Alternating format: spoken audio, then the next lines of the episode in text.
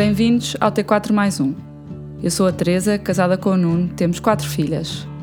Na nossa casa fala-se de vida em família, de crianças, de logística, mas também de economia, política, fé e tantas outras coisas.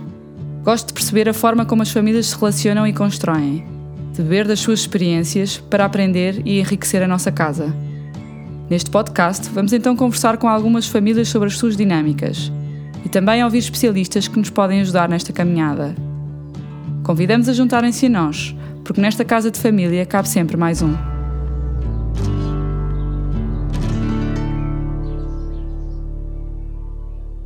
Olá, bem-vindos a mais uma conversa do T4 mais um, nosso podcast de conversas em família.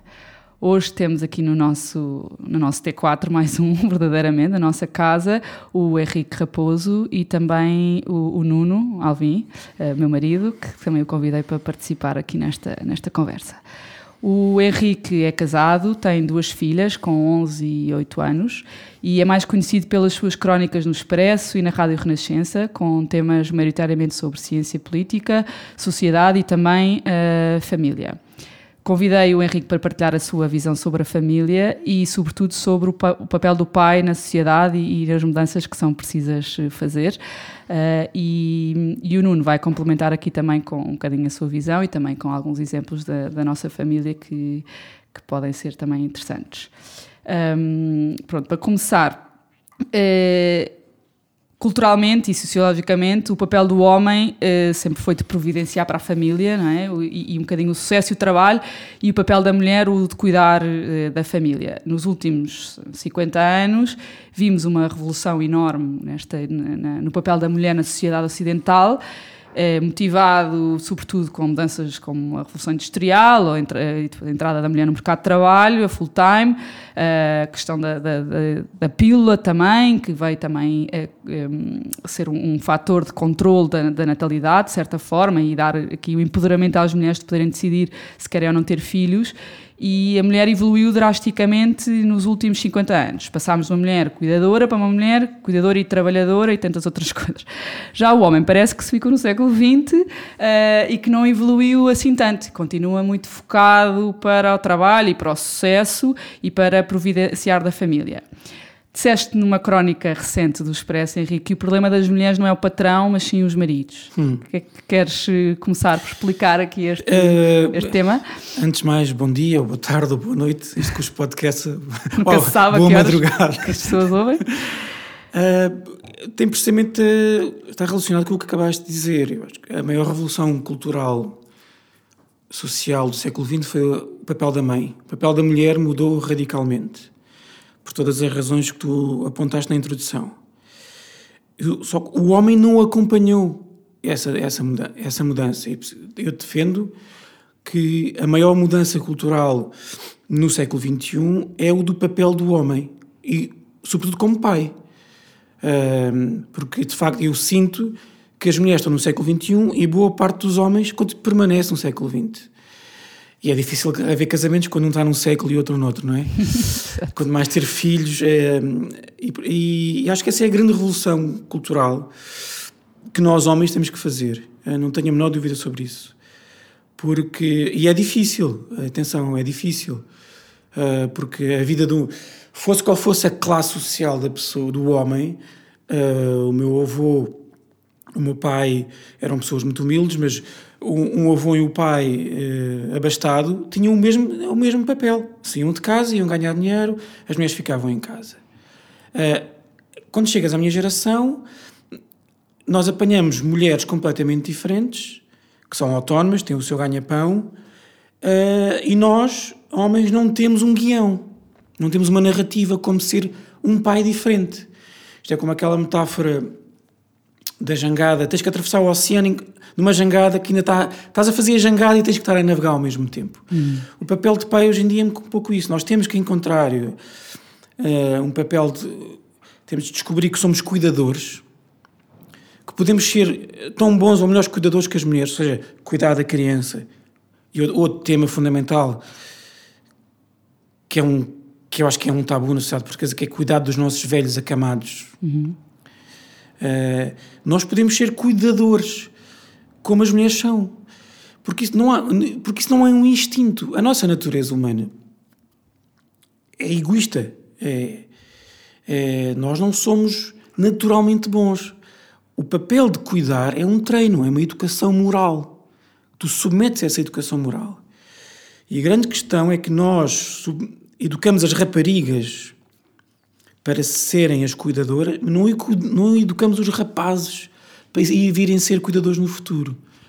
Uh, eu acho que esse é o grande papel. Nós temos que educar rapazes e homens para serem cuidadores. A nossa geração está numa, numa, numa geração de charneira, digamos somos assim. Somos completamente uma eu acho neste tema. somos uma geração de charneira e o meu papel eu vejo eu, eu, eu, eu percepciono-me um papel a partir dos olhos das minhas filhas, o que é que elas veem e o que é que elas vão exigir dos homens com quem vão casar no futuro. Uhum.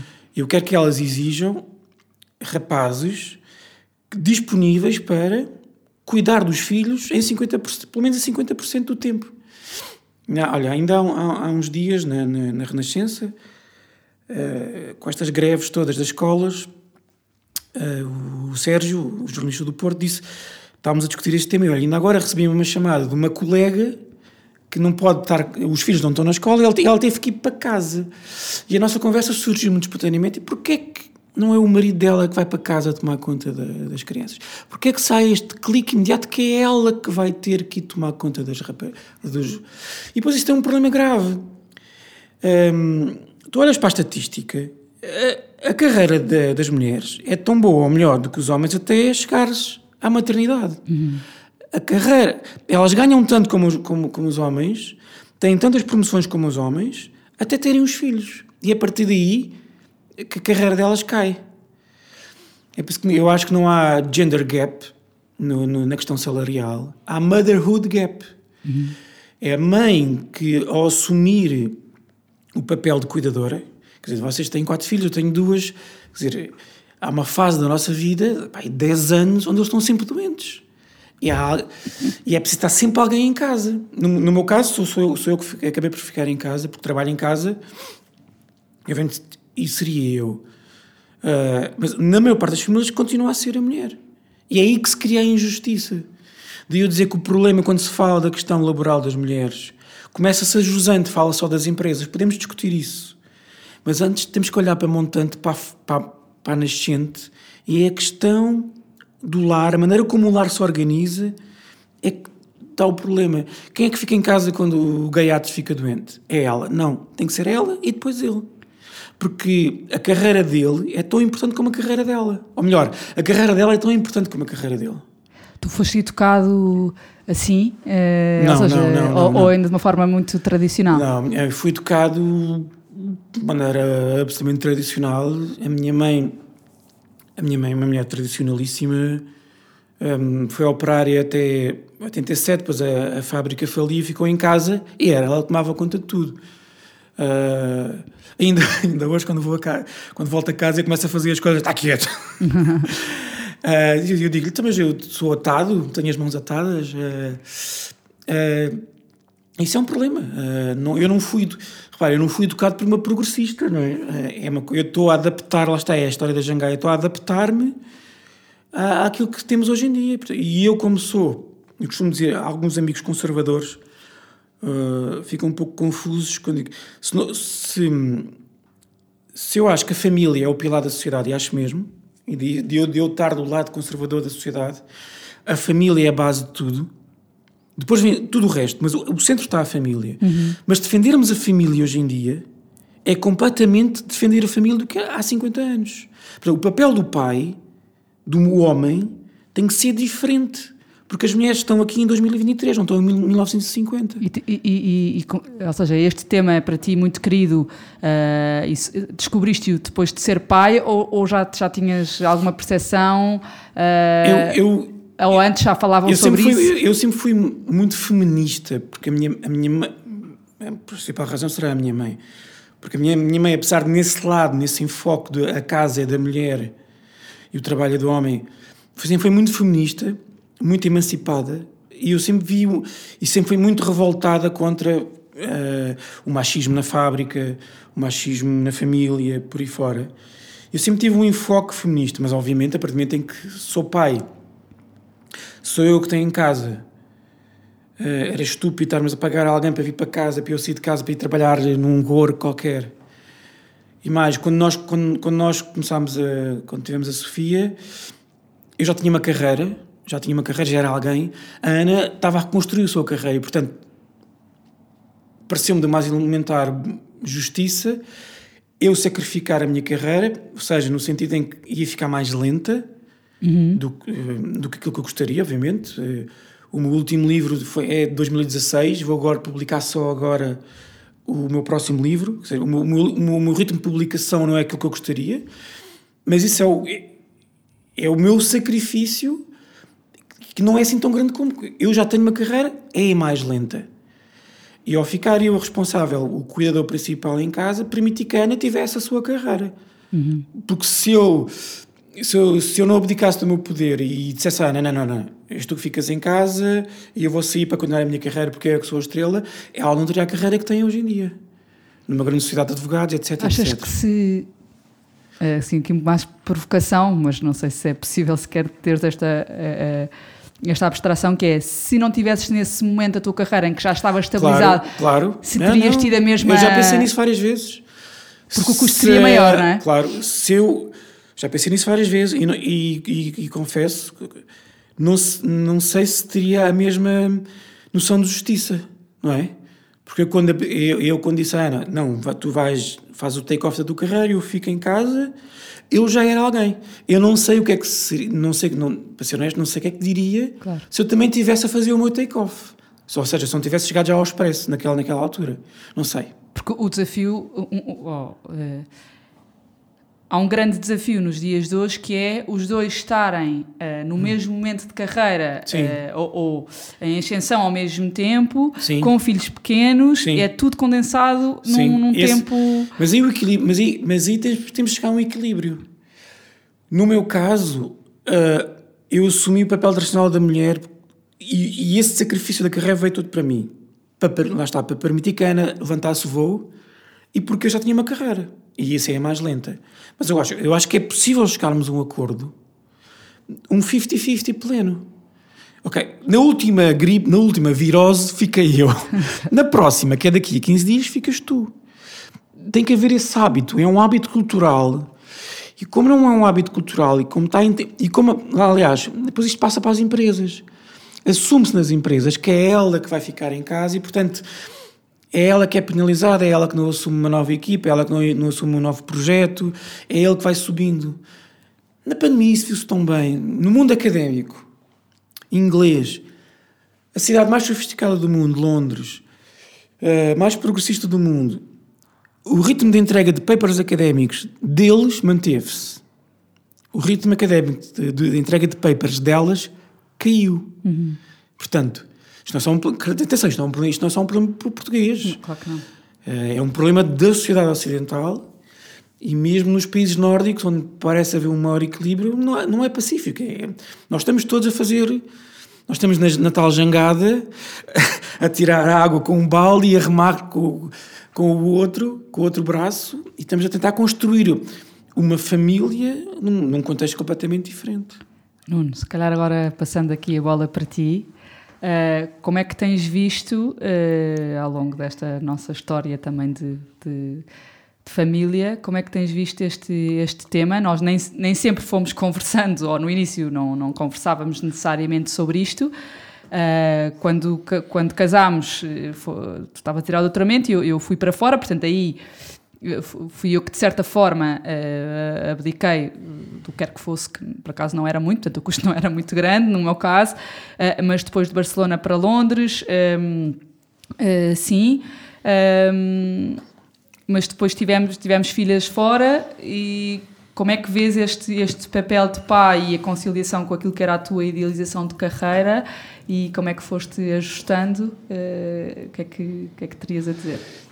Um, eu, eu, eu acho que aqui, ao contrário do Henrique, um, não tive assim nenhum momento mais de epifania de descobrir que agora é que vou ter que equilibrar as coisas.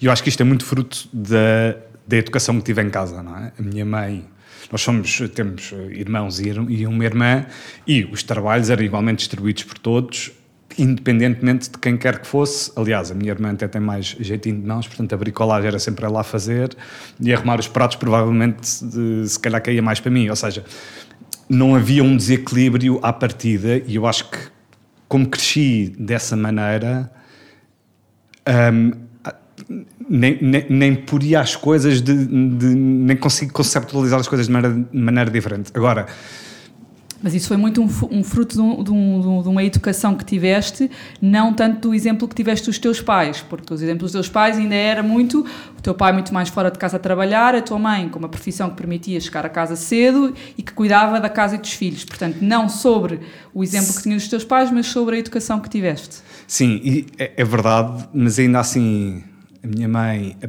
partir do momento em que nós crescemos e começámos a ser um bocadinho mais autónomos lançou-se para mais projetos, coisas novas. Portanto, sim, houve ali um tempo de acalmar eh, em favor da família e foi a minha mãe que o fez, não foi o meu pai, de facto, mas assim que pôde, também soltou para, para coisas novas. Portanto, mesmo aí, o exemplo que eu tenho não é nada de uma pessoa que profissionalmente tenha definhado ou que tenha ficado muito para trás.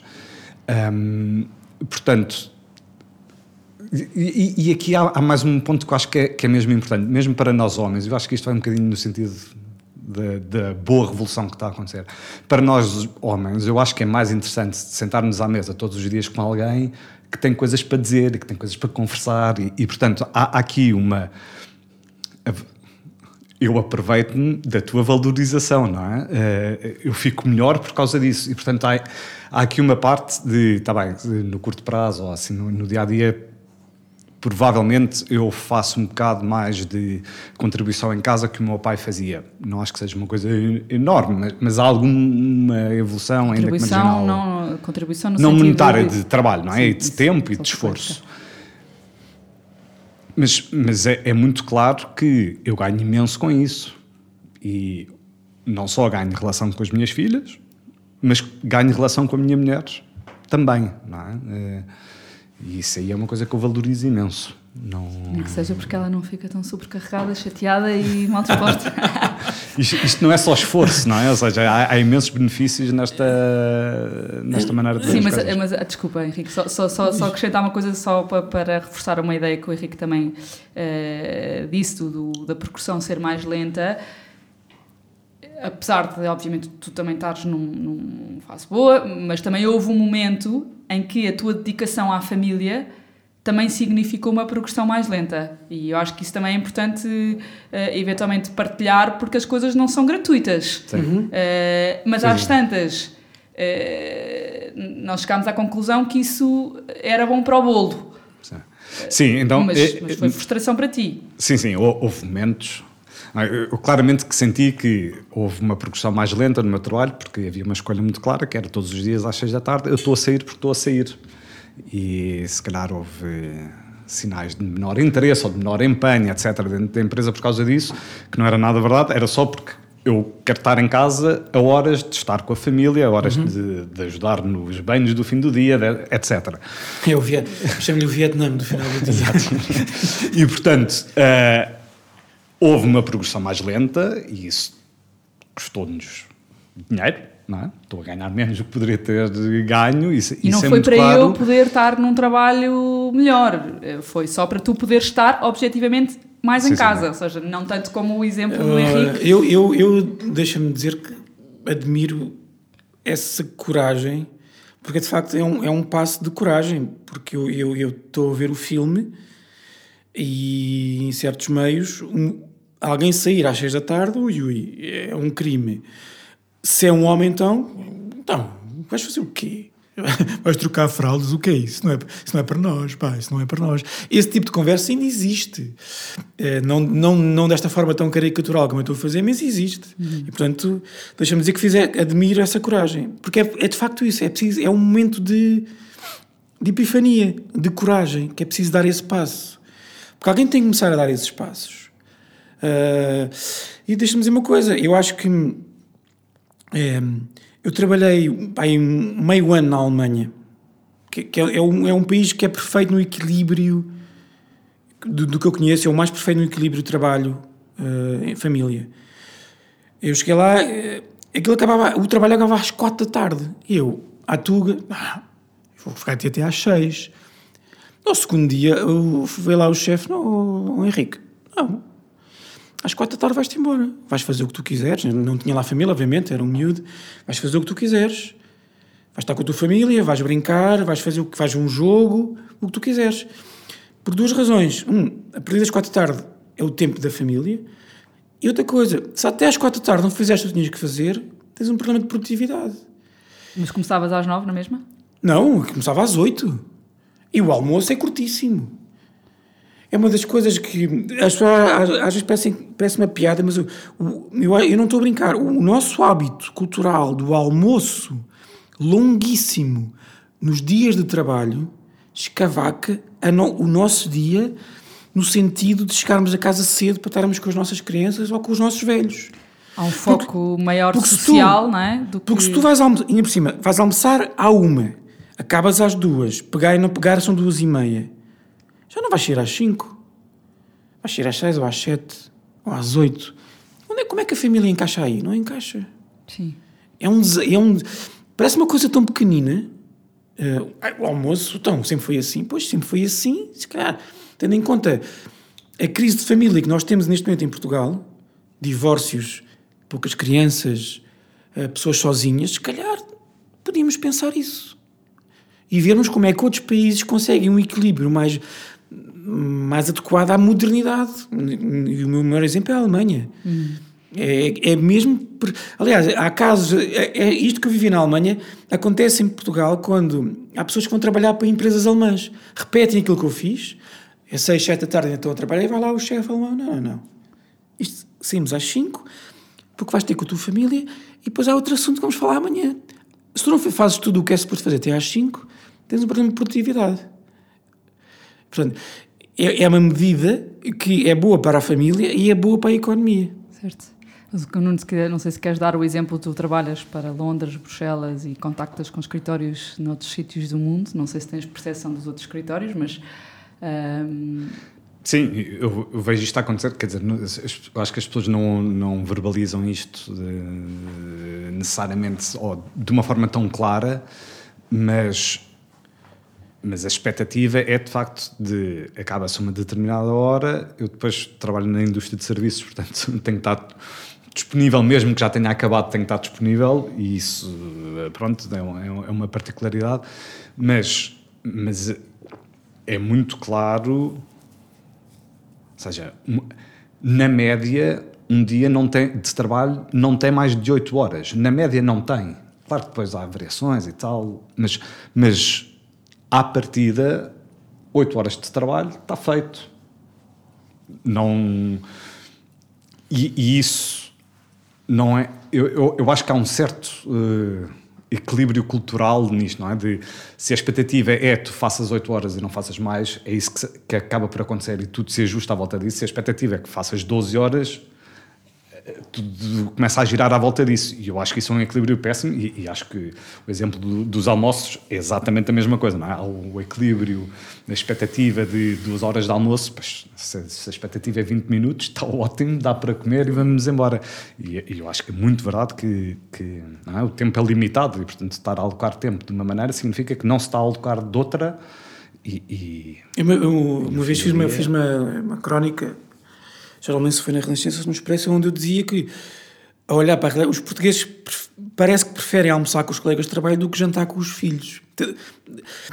Observando as coisas de maneira absolutamente fria, como se fosse um anjo acabado de chegar aqui em Portugal, que são estes gajos, os gajos passam duas horas de almoço com os colegas, depois chegam a casa às sete e como é que dão o banho e como é que fazem os trabalhos de casa, como é que brincam, como é que acompanham. Não dá.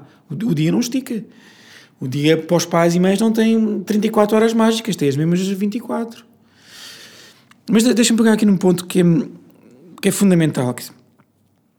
Claro que é muito difícil este sacrifício, ainda por cima se tu fores muito ambicioso, como é o meu caso, uh, quer escrever muita coisa, tenho muitos livros na cabeça, quer pô-los cá fora, quero pô-los de maneira correta, e, ou seja, não, é, não, não ser à pressa Se imaginares que nós somos, ao nível laboral, um avião de quatro motores, é como passaste só, só, só tens um e os outros três estão desligados.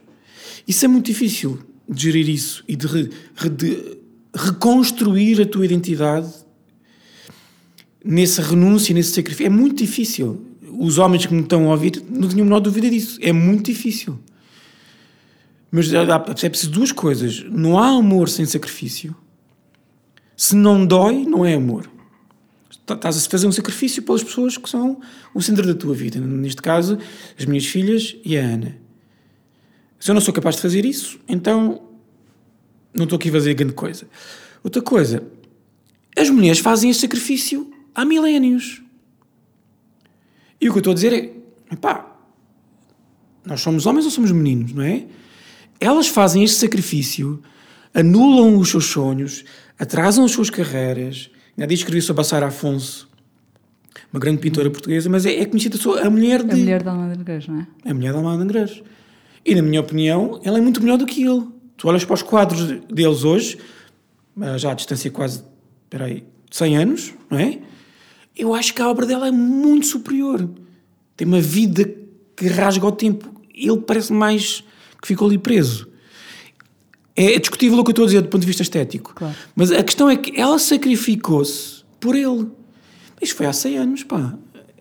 Acho que temos o dever, até um dever moral. E, e, e eu, como católico, o dever moral de continuar a, a tentar ser melhor.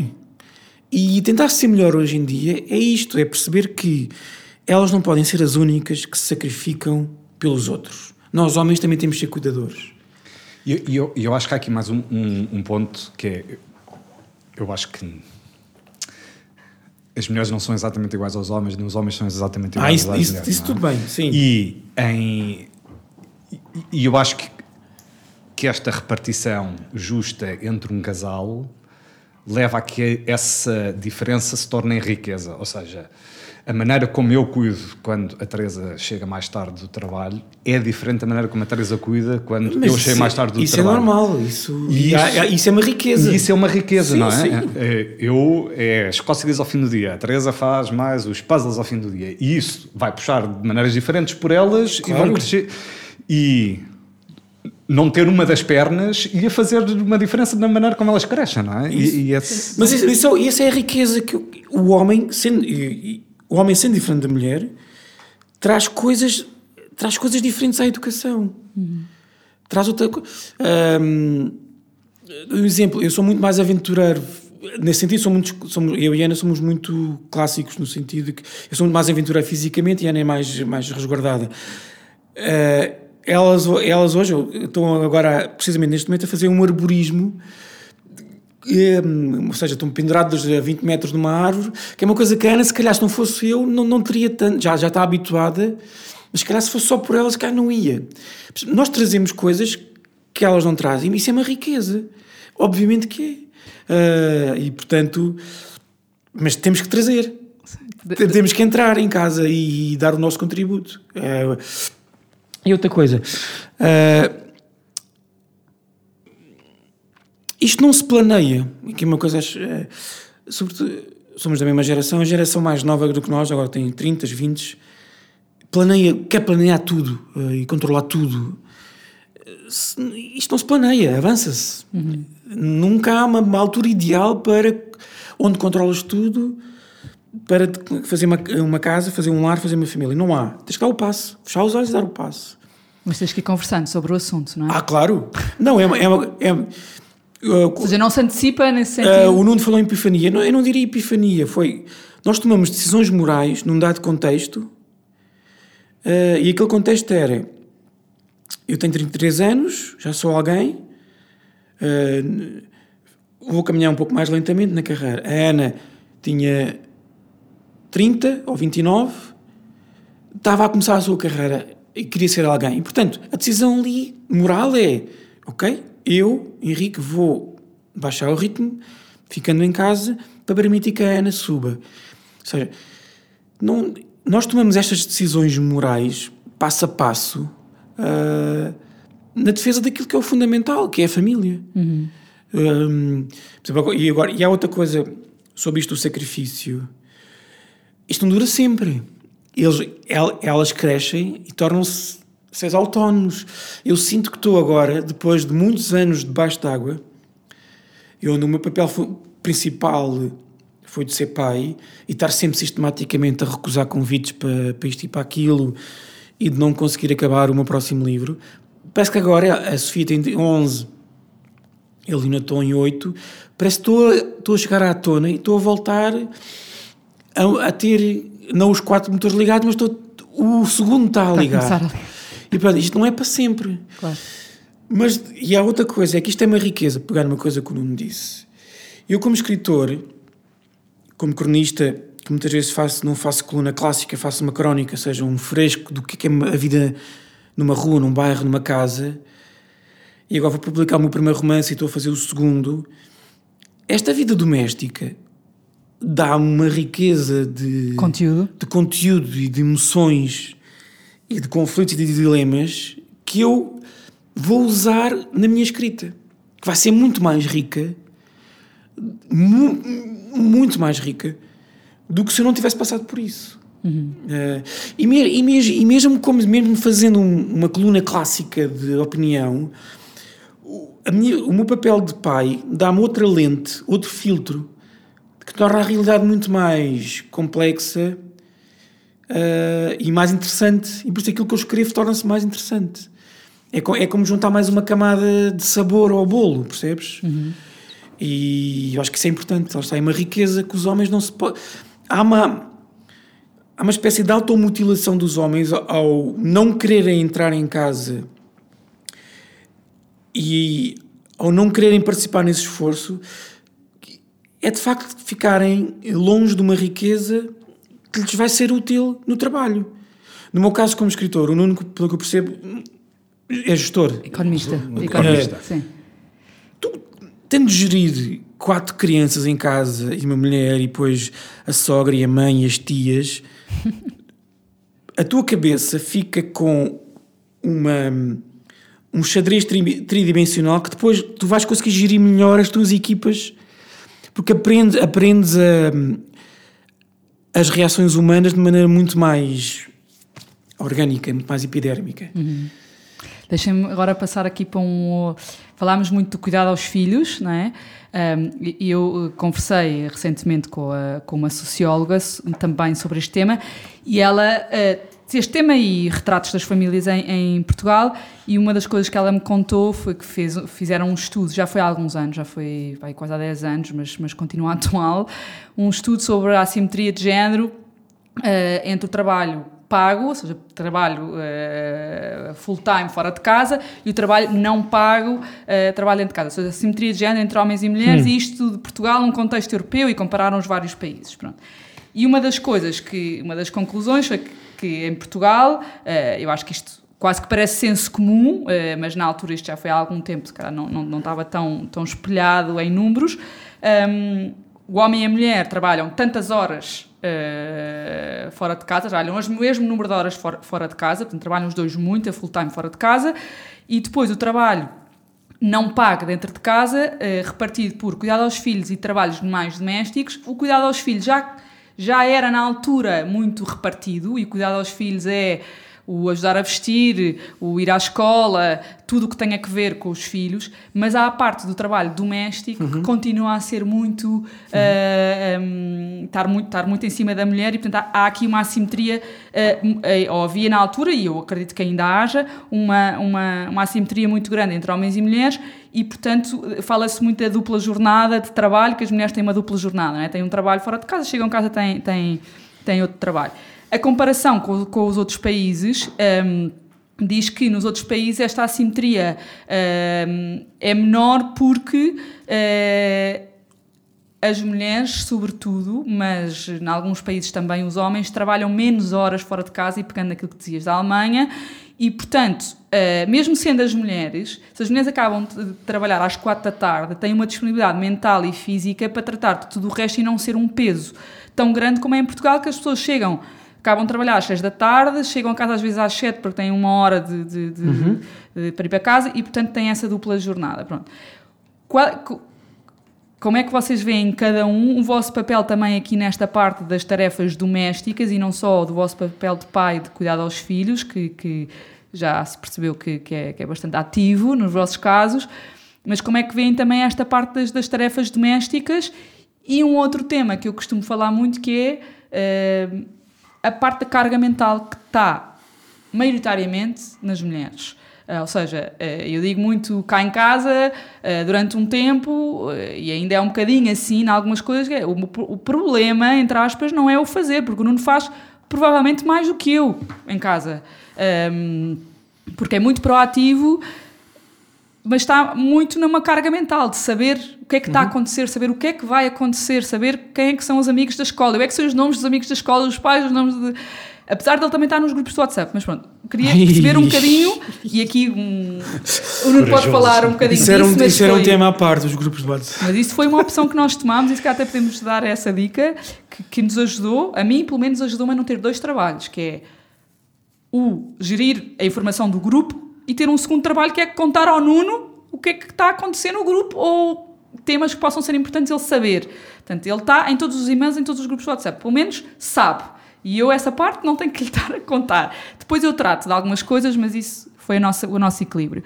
Mas pronto, mas voltando atrás, o que é que é a vossa opinião sobre esta parte mais doméstica, uhum. que é necessária em todas as casas, e nós se calhar até estamos num contexto mais ou menos privilegiado, pelo menos nós os dois, o Nuno e eu estamos que temos ajuda com algumas destas coisas em casa, e portanto, mas também escolhemos não é, gastar o nosso dinheiro nisso para nos poder libertar, e isso também é uma escolha.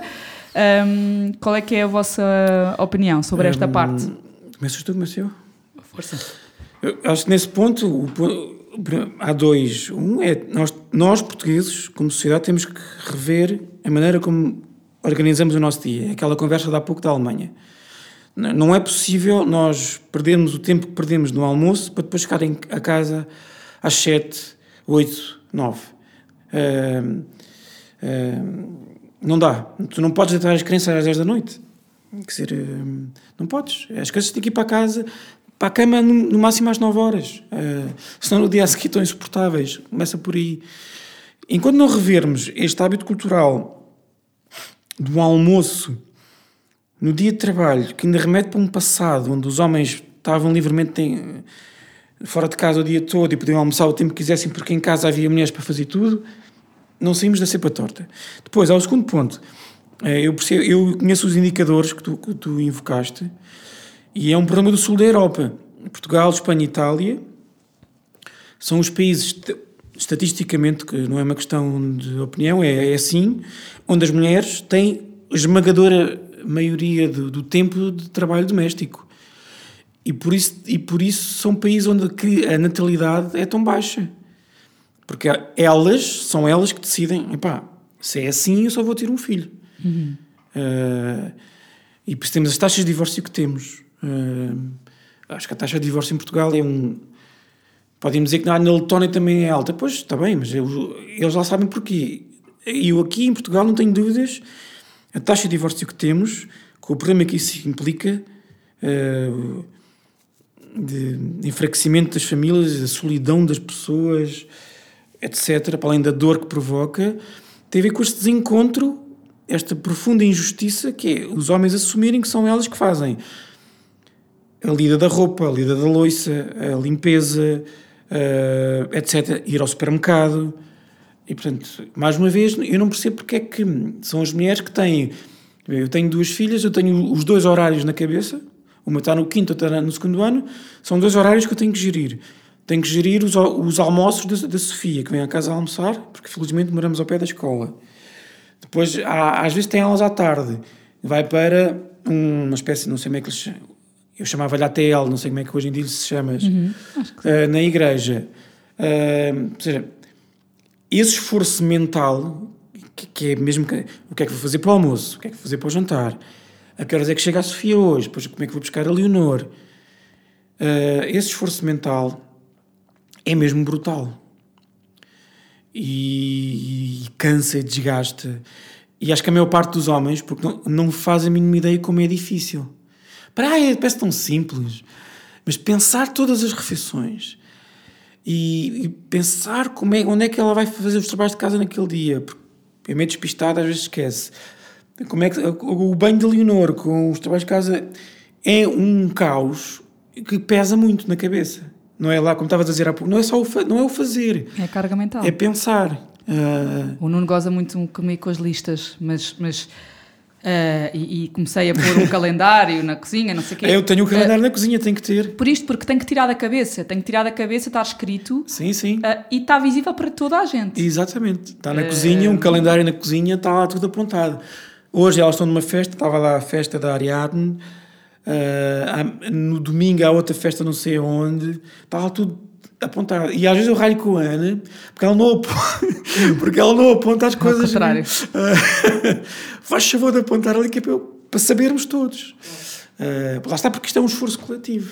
Sim, eu eh, aqui só acrescentar um ponto, e isto, Teresa, é uma coisa que tu dizes várias vezes, e eu acho que aprendi esta de ti, mas, mas uh, acho mesmo que isto é verdade. Acho que é importante na medida, na medida em que se repartem coisas, é importante permitir que o outro faça as coisas à maneira dele. Uhum. Eu acho que isto aqui é uma coisa que é mesmo essencial.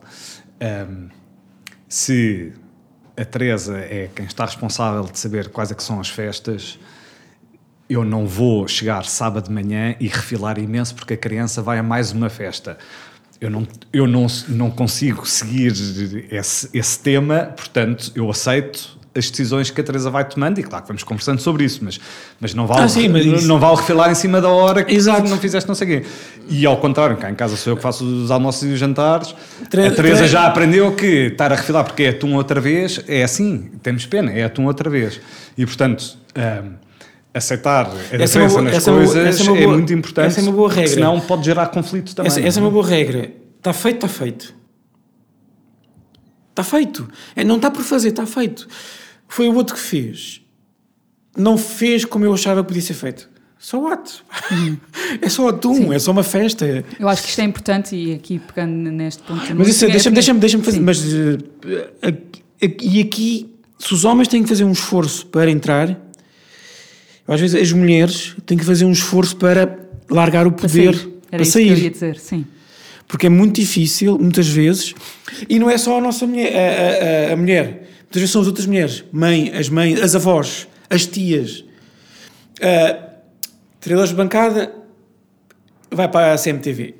Eu já fiz, está feito. Uh, e está feito. Eu acho que isso foi uma aprendizagem uh, que, que, que, nós tivemos, que eu tive também como mulher uh, cá em casa, que é, se por um lado, culturalmente, os homens não estão bem a assumir que são as mulheres que fazem, e portanto descartam-se e às vezes não é consciente, é isto, não é? Estamos num grupo do WhatsApp, sim, o Nuno sim. não vai sequer pensar que tem que tratar porque à partida é uma coisa minha. E foi sendo assim, mas depois fomos conversando que tudo bem, então ok, tá, é assim.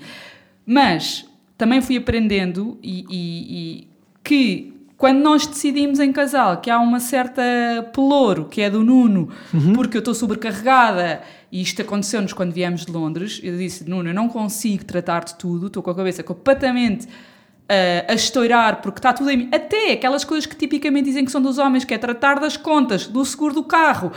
Até isso estava comigo. Então, chega, não consigo, senão aqui vamos, vai haver uma ruptura.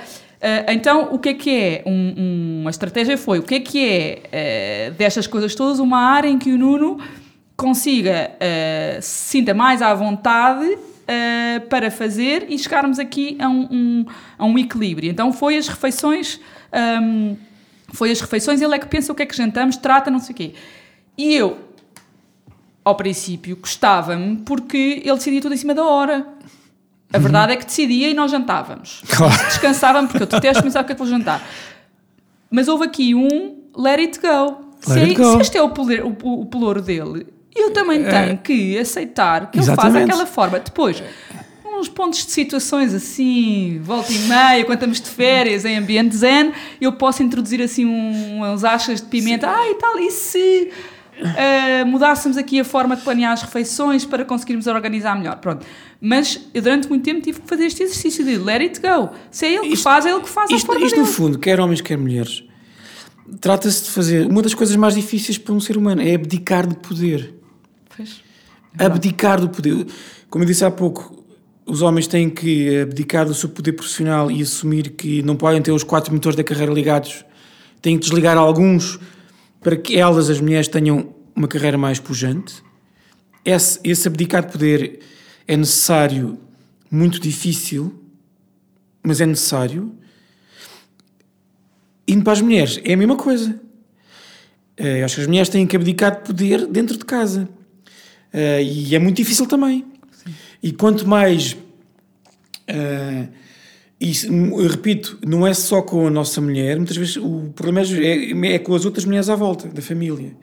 Porque foram educadas de uma maneira uh, que não percebem porque é que, imagina, a Ana não estando, porque é que elas, como mulheres, não são, não são a voz principal. Porque é que eu, homem, sou o pai que está, manda mais do que elas. Isto é uma revolução mental, porque está aqui um gajo está interessado como é que se educa crianças e como é que se faz o almoço. O que é isto? Que bicho gremlin é este?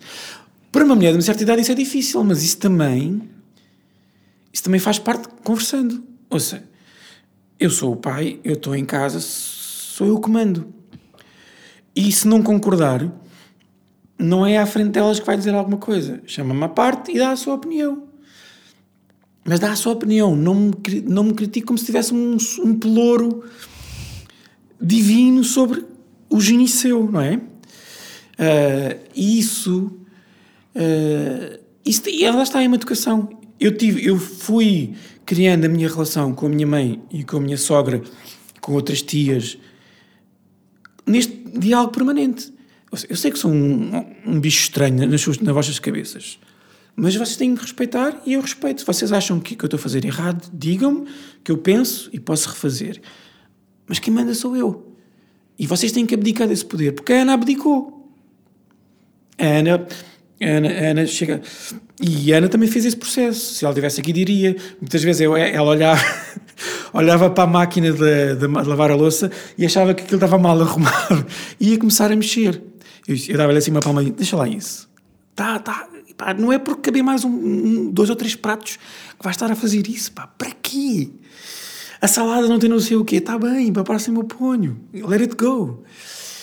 Só que isto, eu estou-me a rir, mas é muito difícil. É nós abdicarmos de poder e abdicarmos do papel onde ainda fomos treinados e educados. Uhum. E tinha... é, é, é, a expressão que tu usaste há pouco. Somos uma geração charneira.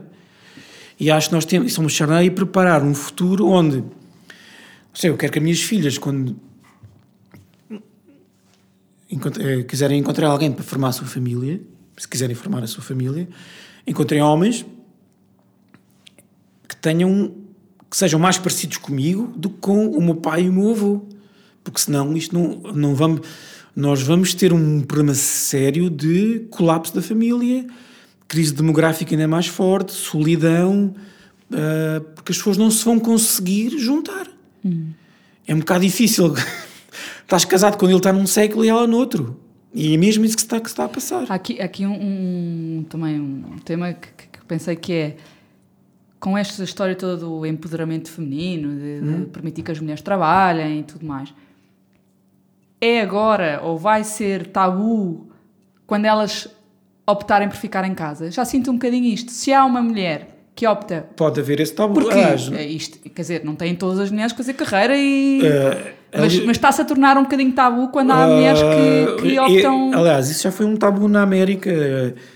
Eu lembro de estudar isso no, no na, na, nas várias camadas do feminismo. Quando feministas mais clássicas diziam que uma mulher optando livre e conscientemente por ser mãe e dona de casa, estavam a trair as mulheres e eu não concordo com isso. Se uma mulher tem a liberdade para optar por aquela via, com certeza. A questão é, é se é uma escolha livre e consciente, ninguém tem nada a ver com isso. E não pode ser um tabu. E não é menos mulher por isso. Claro, pois. Sim, sim. É, eu acho que isso é importante. Eu, eu acho que eu acho que isso é, é importantíssimo, é, é? Essa, essa, liberdade individual de uma pessoa conseguir escolher exatamente o, o seu caminho e, e trilhá-lo da maneira que, que seja, eu, acho que isso é absolutamente essencial. Agora, eu acho é que depois, em termos de. Quando tu agregas para a sociedade inteira, há uma certa dificuldade na medida em que é muito difícil o resto da sociedade olhar para a pessoa individual e conseguir perceber toda a sua realidade e todas as suas escolhas, porque todos nós e a sociedade vive de preconceitos, não é? Tu, tu encontras alguém na rua, estatisticamente, uh, se é mulher, é estatisticamente mais provável estar em casa do que se for um homem. E, portanto, a maneira como tu a vais contratar ou não vais contratar vai estar sujeito a esses preconceitos. Deve estar? Não. Mas é inevitável que haja esses preconceitos. Portanto, eu tenho imensa dificuldade em conseguir arranjar uma solução para isto, não é? É óbvio que, que era ótimo termos a sociedade que permitisse fazer estas escolhas de uma forma livre, do ficar em casa, não ficar em casa, o homem ficar em casa, a mulher ficar em casa. Mas também é verdade que não é possível termos uma sociedade sem preconceitos, não é? E portanto, este equilíbrio não, é tramado. Eu, eu não, não, sei se estou a perceber o que estás a dizer, mas eu, eu queria dar um, um aporte sobre isso, que é a mulher portuguesa trabalha mais horas do que a, a maior parte das outras mulheres europeias, e por uma uhum. razão, precisa do dinheiro. Uh, aqui a questão, num país mais rico do que o nosso, a ideia de que a mulher tem a liberdade para escolher esse caminho uh, é, é uma escolha dela porque ela é, vive mais confortável financeiramente. A maior parte das mulheres portuguesas, infelizmente, não tem essa escolha financeira. E por isso, quando olhas para os gráficos, na, na, na rádio falei disso, parecia, uma, parecia um bom indicador a ideia de que as mulheres portuguesas são as, as mulheres na Europa que mais trabalham uhum, horas. Uhum. E eu disse, calma, porque isso pode ser um problema da nossa pobreza. Elas têm que é trabalhar. Com certeza. É com certeza. E portanto não é uma escolha, elas têm que ir mesmo. Uh, mas não, não, sei se percebi o teu ponto há pouco. O, o, meu ponto é: idealmente, cada mulher ou cada, cada pessoa escolhe o seu caminho. Mas de facto, se uma empresa vai contratar uma mulher, vai ter como preconceito ou como, hum. como ponto de partida nessa contratação que é mais provável que fique, fique em casa, em casa sim, porque o está doente ou que venha a ter um filho e necessariamente a progressão e o salário que são esperados vão ser menores. E depois isto torna-se uma pescadinha de rabo na Exatamente. boca, porque mesmo que uma mulher sim, queira sim. investir na carreira e tenha essa escolha, vai estar subjugada a esse preconceito. E, mas, mas é muito difícil quebrar é, isto. Em, em, falámos há pouco como é que se muda isto a, a montante, ou seja, em casa, mudar o papel do pai e do marido. Como é que tu nas empresas, como é que tu como é que tu constróis uma estratégia para. Nas empresas e nas políticas públicas, Exato. não é? Porque as políticas públicas uh, pró-família ou pró-natalidade caminham. E eu sou muito leiga nisto, atenção, eu sei pouco, muito, muito pouco sobre isto, mas do que tenho visto, um, ehm, caminham para políticas que permitam às pessoas conciliar trabalho e família, como creches gratuitas, uh, mas que estão a privilegiar que as crianças estejam em, em ambiente escola até às seis da tarde para os pais poderem estar a trabalhar, pai e mãe, que trabalham os dois até às seis da tarde, e portanto não sei se estão, não sei se estão necessariamente a promover família, uh, porque estão mais a promover que as crianças estejam institucionalizadas uhum. uh, desde muito cedo. É ótimo ter creches gratuitas, atenção, há pessoas que não, que não têm mesmo outra opção. Estou-me a lembrar mas... de um, de um, aqui um o papel do exemplo é fundamental. O exemplo como que se torna um símbolo. E o símbolo torna-se uma metáfora que muda a nossa maneira.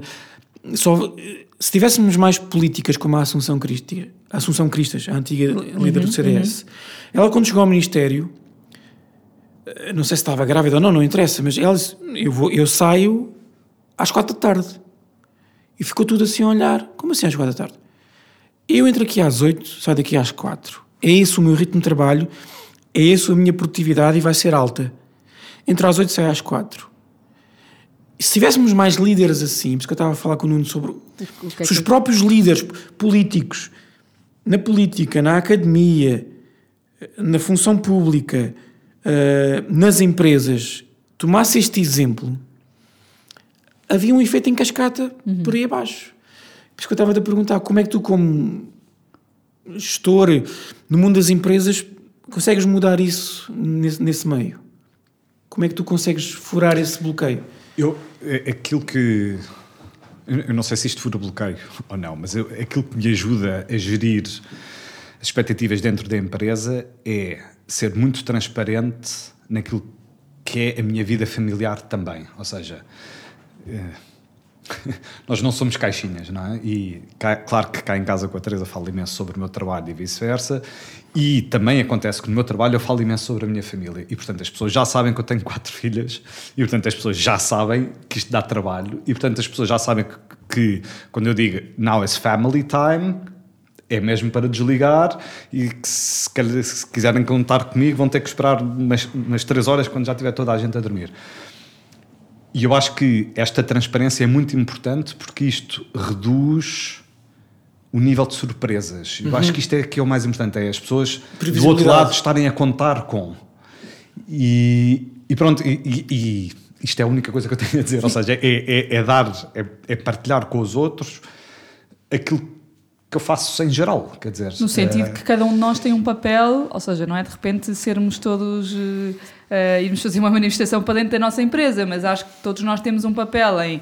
Em, em uh, impregnar um bocadinho esta cultura para que também quem toma decisões tenha, tenha maior adesão à realidade. Uh, e já se vê, queixa-se muito que os, que os jovens, uh, nas entrevistas, os jovenzinhos, que nas entrevistas de trabalho só querem saber como é que é as políticas de conciliação trabalho-família e o teletrabalho.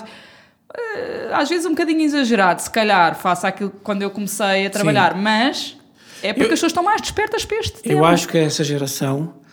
Eu tenho um texto a meio sobre essa geração porque ainda está a meio porque eu não, não consigo perceber se eles, se eles estão a exagerar ou não. Uhum. Nessa ideia de que, instintivamente, acho que eles estão a exagerar, ou seja, no sentido em que às tantas não se interessam pelo trabalho e não têm espírito de corpo. Também é, se é preciso ter espírito de corpo para a família, também é preciso ter um espírito de corpo para a empresa onde estás. Acho claro. que isso é fundamental. Claro.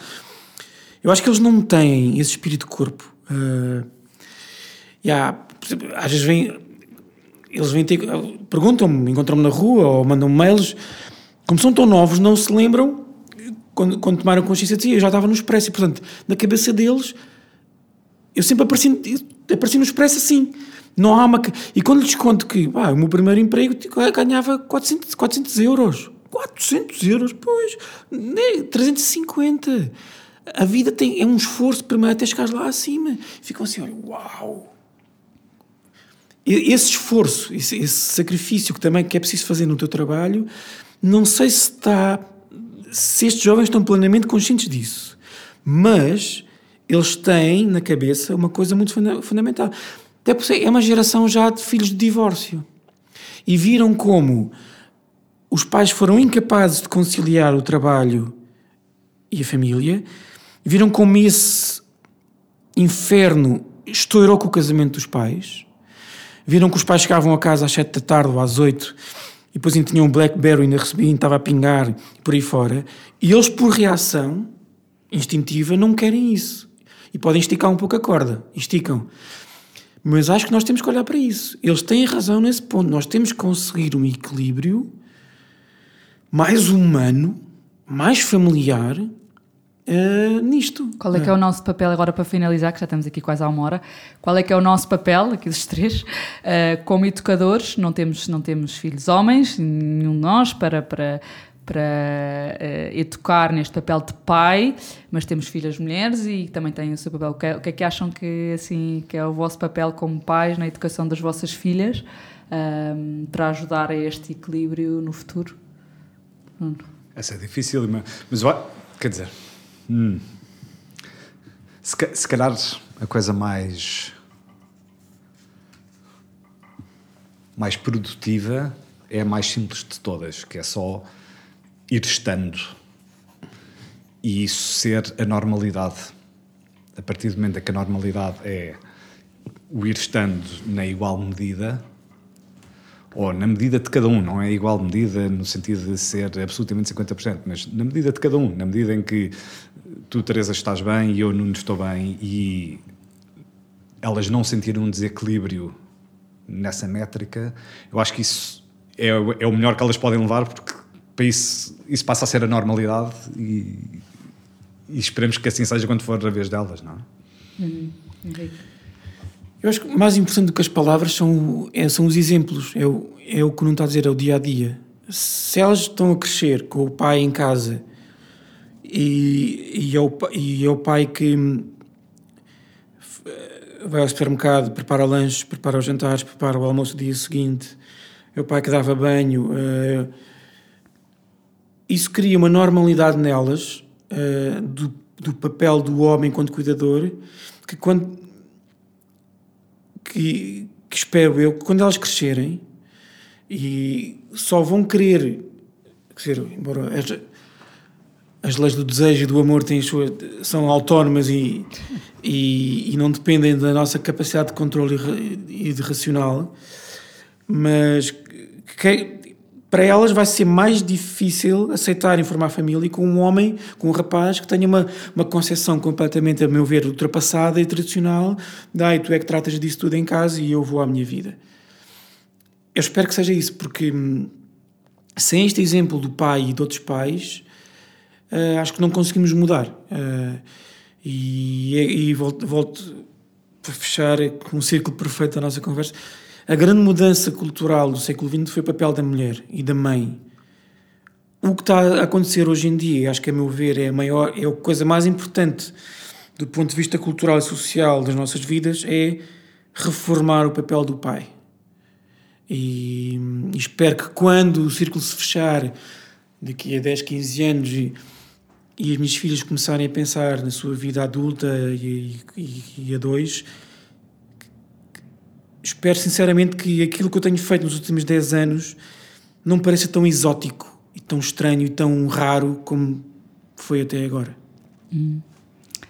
Ótimo. Tem. É para outros homens que nos ouvem, mais novos, se calhar que estão a começar a família, o que é que diriam? Uma, uma dica ou que, que possam partilhar, um, que se calhar para, para rapaz, homens que estejam neste início, um, para terem melhor, uh, maior equilíbrio em casa? Um, é aquilo que disse há pouco. Uh, é muito difícil abdicarmos de poder porque se eu, repare, eu naquele, naquela pergunta boa que fizeste, hum, eu não sei o que é que diria a Ana, naquele momento chave da nossa vida, se eu não, não tinha a carreira já, já consolidada. Gosto de pensar que não tive, se não tivesse a carreira daria a mesma resposta, mas não sei. O que eu tentar dizer é que é muito difícil abdicar de poder, é um sacrifício muito difícil de fazer, de baixares o teu ego, Uh, mas repito, uh, se tu, jovem, ou deixa-me falar para um Henrique que tem 20 anos oh. ou 30. Podes falar para um Henrique que tem 40. Uh, se calhar ainda precisa também. sim, sim. não, mas para o tal jovem que foi equivocaste há pouco, quer dizer, não há família sem este sacrifício, sem este amor. E se tu acreditas na família, garanto-te que se tu não fizeres esta quarta parte de sacrifício, é muito provável que deixes de ter família e que ela se vai destruir. Porque, repito, não estamos em 1950, estamos em 2023 e elas, graças a Deus, são diferentes. O Nuno vai dizer: uh, ouve a tua mulher, que é sábia. o, o, grande clássico, sim, querida. Não, eu, acho, eu acho que vou complementar uh, aqui o que o Henrique disse. O Henrique concentrou-se aqui um bocadinho no, no, sacrifício e no aceitar o custo, que eu acho que é um ótimo conselho.